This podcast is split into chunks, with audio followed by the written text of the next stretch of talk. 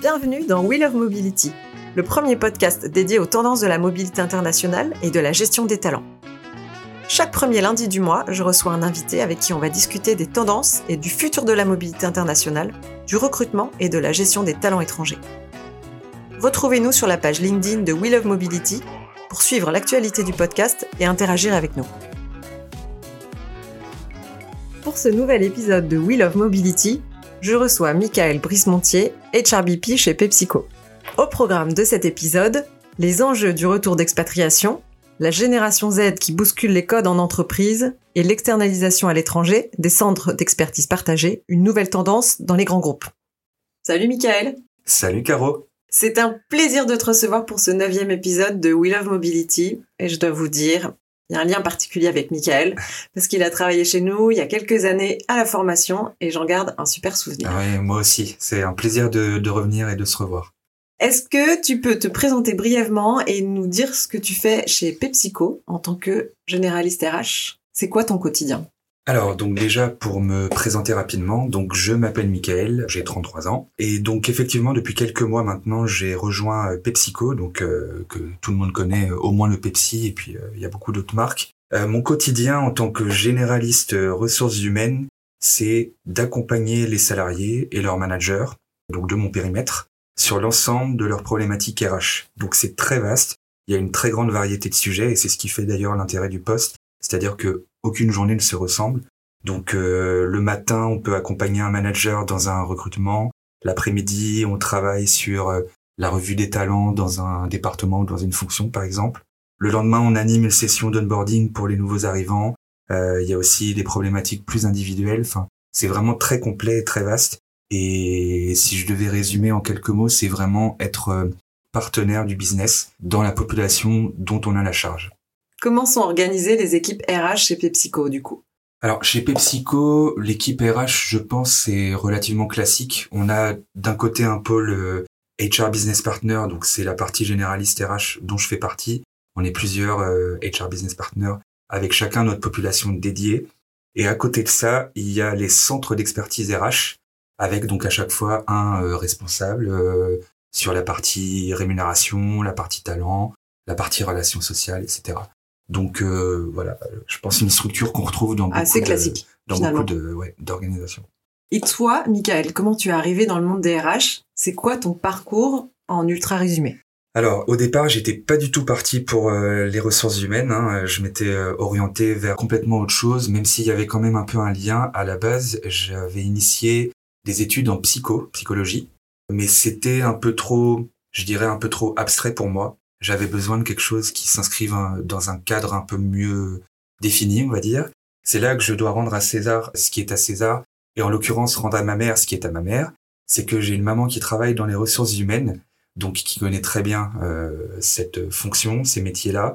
Euh, j'ai beaucoup échangé avec elle euh, à cette période et j'ai décidé de me réorienter de la psychologie aux ressources humaines. Ok. Donc effectivement, euh, ça s'est confirmé comme quoi il faut toujours écouter sa mère. Et euh, donc voilà, pour commencer par le commencement, que j'ai eu le plaisir de travailler au sein de Mobility Compliance Group, comme tu, l'as dit, il y a quelques années, il y a cinq ans maintenant. Mhm. Et en parallèle de ça, mon expérience RH, ça fait neuf ans maintenant. J'ai fait la majorité de ces neuf années dans le secteur pharmaceutique et jusqu'à rejoindre donc PepsiCo il y a quelques mois en tant que généraliste RH. Ok. Alors toi, Michael, je, me souviens que quand tu as quitté euh, Mobility Compliance Group, tu es parti en expatriation. Alors, pour l'instant et aujourd'hui, tu travailles pas du tout sur la partie internationale, mais Mhm. tu as vécu cette expatriation. Donc, j'aimerais qu'on revienne un peu sur ton expérience perso. Tu es parti en VIE euh, à New York pendant 18 mois, à l'époque chez Sanofi. Oui. Comment s'est passée cette expatriation? Alors effectivement, donc j'ai eu cette chance. Euh, le mot qui me vient spontanément à l'esprit, c'est euh, extraordinaire à tout point de vue hein, pour l'expatriation. Autant sur l'aspect perso que sur l'aspect professionnel. L'aspect perso, je vais pas m'étendre, mais c'est juste pour euh, voilà pour mentionner que c'était la réalisation d'un rêve que j'avais depuis l'adolescence et la sensation. Enfin voilà, quand on vit à New York, chaque jour, on a l'impression de vivre euh, quelque chose de fou. Il n'y a pas une journée banale ou routinière. Et donc ça, c'est vraiment euh, une chance. Donc rien que pour ça, euh, je recommande à tout le monde l'expatriation. Et sur le plan professionnel, bah, c'est passionnant également parce que la culture du travail américaine, en l'occurrence, est assez différente de la culture du travail en France. En ce qui me concerne, ça, ça fitait bien. Donc c'était il y a 4-5 ans maintenant et euh, j'avais vraiment été frappé par le fait que les Américains étaient en avance sur beaucoup de sujets qui sont aujourd'hui euh, notre quotidien en tant que RH. Et puis euh, j'avais beaucoup apprécié leur curiosité de l'autre. il y avait une vraie volonté de leur part d'apprendre de moi, le, le petit Frenchie tout juste diplômé. Donc c'était très valorisant. Et en plus de ça, j'étais sur un poste euh, qui était spécifiquement axé sur la diversité et l'inclusion. Donc ce sont des sujets extrêmement stimulants, euh, surtout avec euh, toute cette emphase américaine que qu'ils peuvent mettre dans tout ce qu'ils font. Hmm. Donc voilà, une expérience vraiment incroyable sur tous les plans. Très bien. On a beaucoup parlé du retour d'expatriation concernant ton expérience perso. Comment tu l'as vécu toi ton retour en France? Alors donc effectivement, euh, c'était une mission qui était euh, délimitée dans le temps dès le départ. Hein. Il n'y avait pas possibilité d'aller au-delà, donc ça a duré 18 mois. Le retour en France, ça a été euh, plutôt compliqué. alors au-delà du timing, puisque je suis revenu quelques mois avant le Covid, mais ça, aurait été compliqué quoi qu'il en soit, hein, même sans ce contexte-là. Bah, ce qui est difficile, je trouve, c'est le retour à une vie plus classique entre guillemets, je dirais quelque chose de plus normal on revient là où on a toujours vécu. Ça entraîne aussi un changement dans euh, le statut, je vais dire ça avec des gros guillemets, mais on n'a plus ce statut d'expatrié qui est quand même très sympa. Euh. un peu privilégié. Quand Exactement, oui. C'est ça, c'est vraiment, euh, on a le sentiment d'avoir une vie privilégiée quand on est en expatriation et bah, quand ça s'arrête, évidemment, mm. on, a, on l'a moins. Même par rapport à l'entourage, hein, quand, quand on est parti, pour tous nos proches, on est ah j'ai mon frère qui vit à New York ou ah c'est mon pote qui vit aux US. Donc euh, ça, ça, fait drôle quand ça s'arrête, c'est vrai. Hein. Et puis au-delà de ça, on, on, se reprend en fait un peu le choc des cultures dans l'autre sens. On, on s'est habitué à une manière de travailler, en l'occurrence américaine, et on revient à la manière de travailler française, alors qui n'a pas que des travers, hein, mais euh, qui, qui, est complètement différente. Qui est complètement différente et, et ça peut être déstabilisant.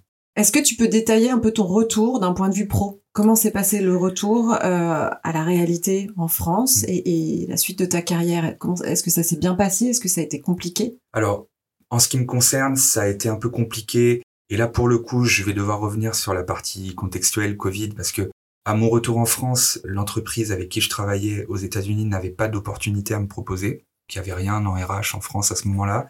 Donc il a fallu que je réentame une recherche de poste qui a été euh, rendue plus difficile par la situation mm. Covid et confinement, etc.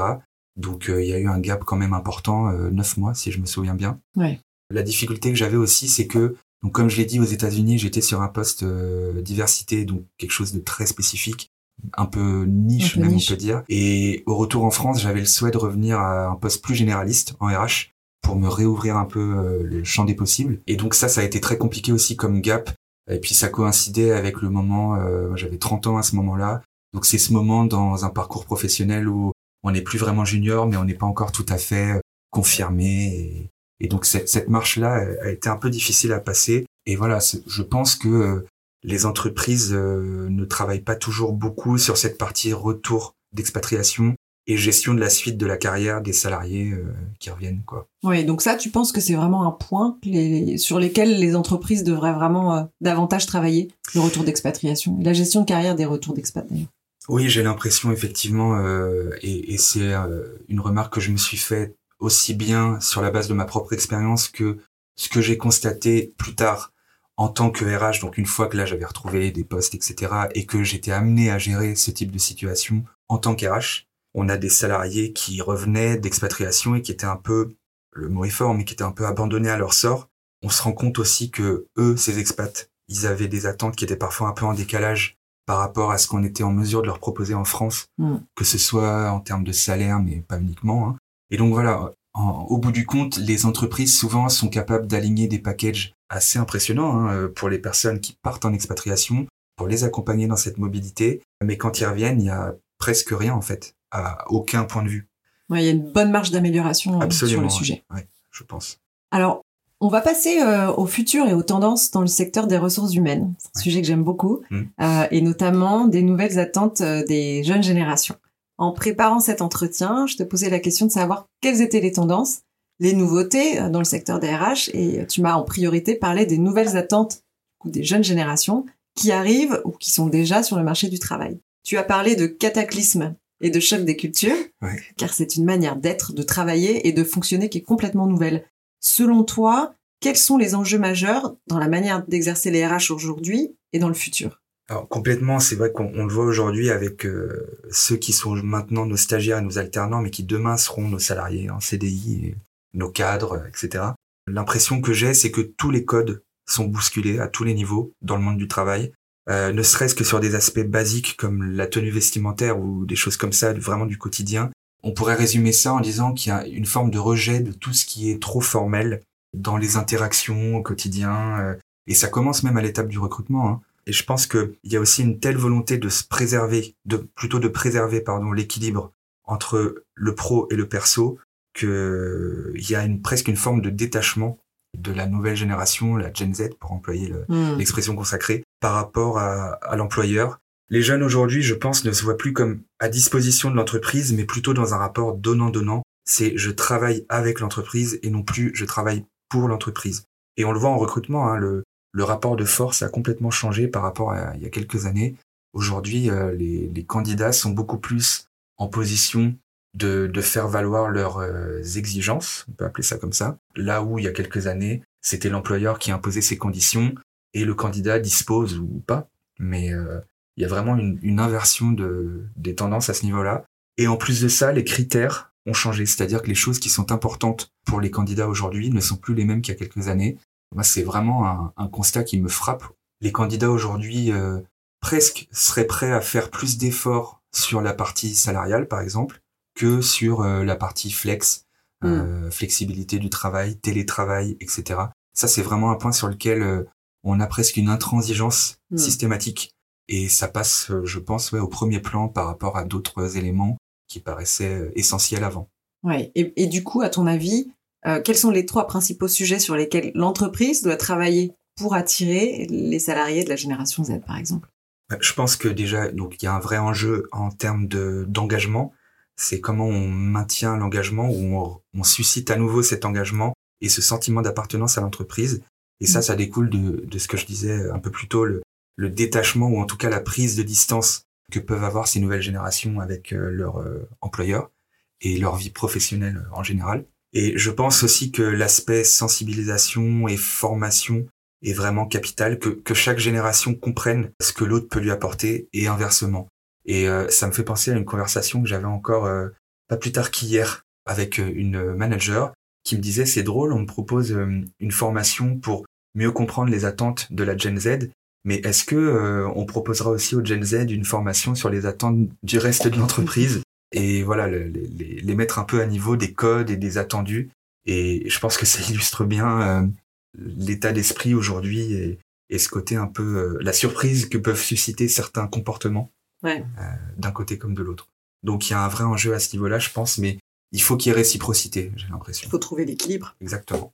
Alors dans les tendances RH, dont on a parlé aussi en préparant cet entretien, il y a une nouveauté, ça concerne l'externalisation des centres d'expertise partagés. Il y a un phénomène dont tu m'as parlé, qui est assez nouveau finalement, qui tend à se généraliser dans les grands groupes notamment, mmh. et pour des questions de coûts principalement, c'est l'externalisation des centres d'expertise partagés.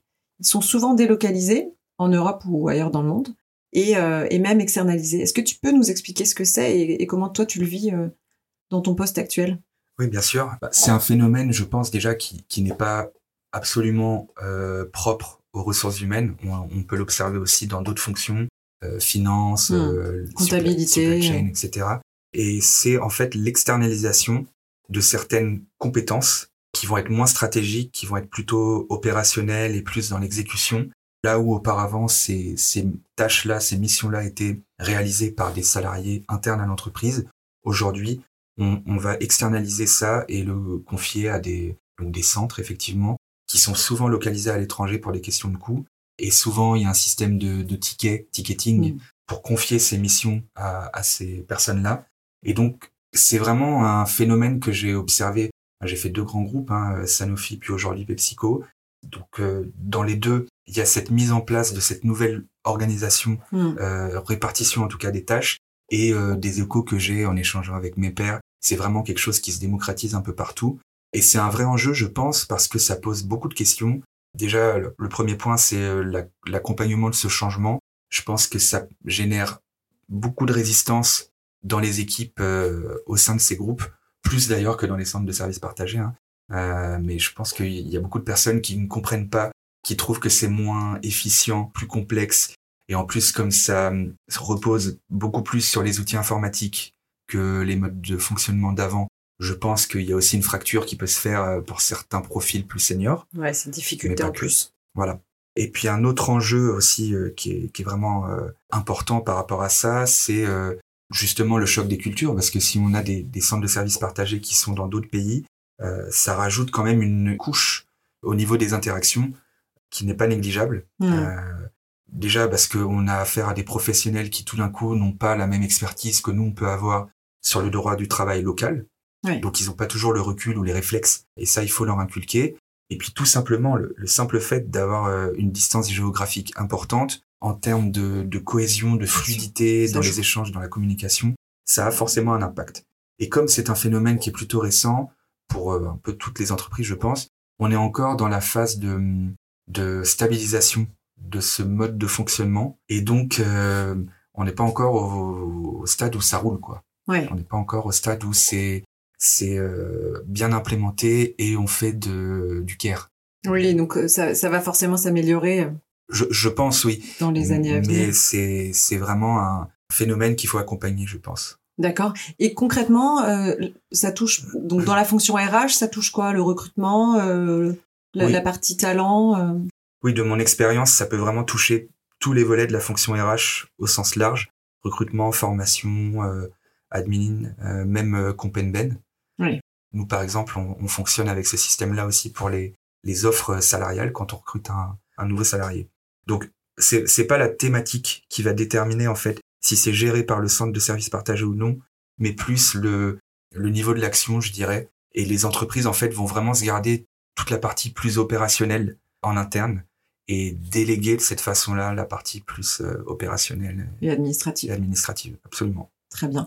Quels sont les conseils que tu donnerais à un jeune diplômé qui prendrait ta place aujourd'hui? Alors ça peut paraître un peu cliché, mais je pense que le plus important pour moi aujourd'hui, c'est de ne pas oublier que l'humain reste vraiment au cœur de notre métier. Euh, moi, j'attribue vraiment la réussite de ma prise de poste récente chez PepsiCo à ça, à cette capacité à créer le lien et avec les managers des populations dont on s'occupe et avec les salariés eux-mêmes, euh, savoir faire preuve d'empathie et d'écoute active pour toutes les situations individuelles qu'on peut avoir. Je pense que c'est euh, absolument clé. Et ça doit rester l'objectif numéro un au milieu de toutes ces contraintes euh, qui viennent par ailleurs de, de coûts, de, mm. de voilà, d'optimisation et autres. Ok. Le, le, les RH ont plus un rôle d'accompagnement oui. qu'avant.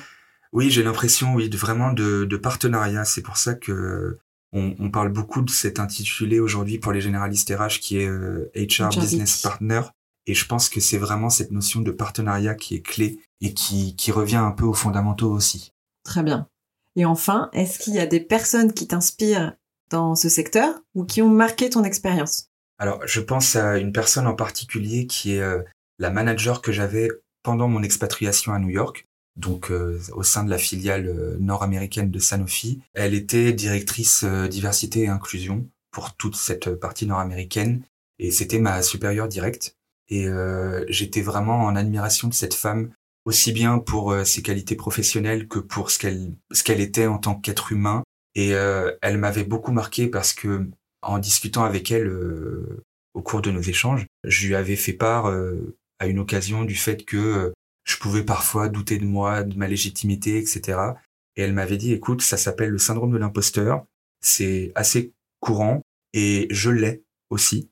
Et ça, ça m'avait vraiment, euh, ça avait été comme un électrochoc de me dire cette femme que que moi j'admire tant et qui m'impressionne autant, que je trouve euh, absolument euh, archi compétente dans tout ce qu'elle fait, qu'elle me dise qu'elle elle ressentait également ces mêmes doutes et ce syndrome de l'imposteur, ça m'a vraiment décomplexé en fait. Et, donc voilà, c'est toujours resté avec moi depuis. Top.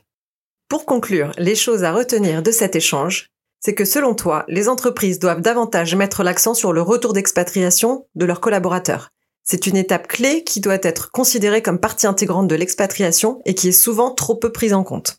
La génération Z bouscule tous les codes dans l'entreprise, travaille avec l'entreprise et plus pour l'entreprise, et être intransigeante sur la question de la flexibilité. Et enfin, une tendance qui tente à se généraliser dans les grands groupes et qui peut bouleverser l'organisation RH, c'est l'externalisation à l'étranger de certaines fonctions RH telles que les parties talent, admin ou contractuelles. Merci pour ce partage. Mais je t'en prie, merci. Merci pour cette intervention. Merci d'être venu. Le plaisir était pour moi, merci beaucoup. À bientôt. À bientôt. C'est la fin de cet épisode, merci de l'avoir suivi. On se retrouve le mois prochain avec un nouvel invité. D'ici là, n'hésitez pas à partager le podcast avec quelqu'un qui pourrait être intéressé.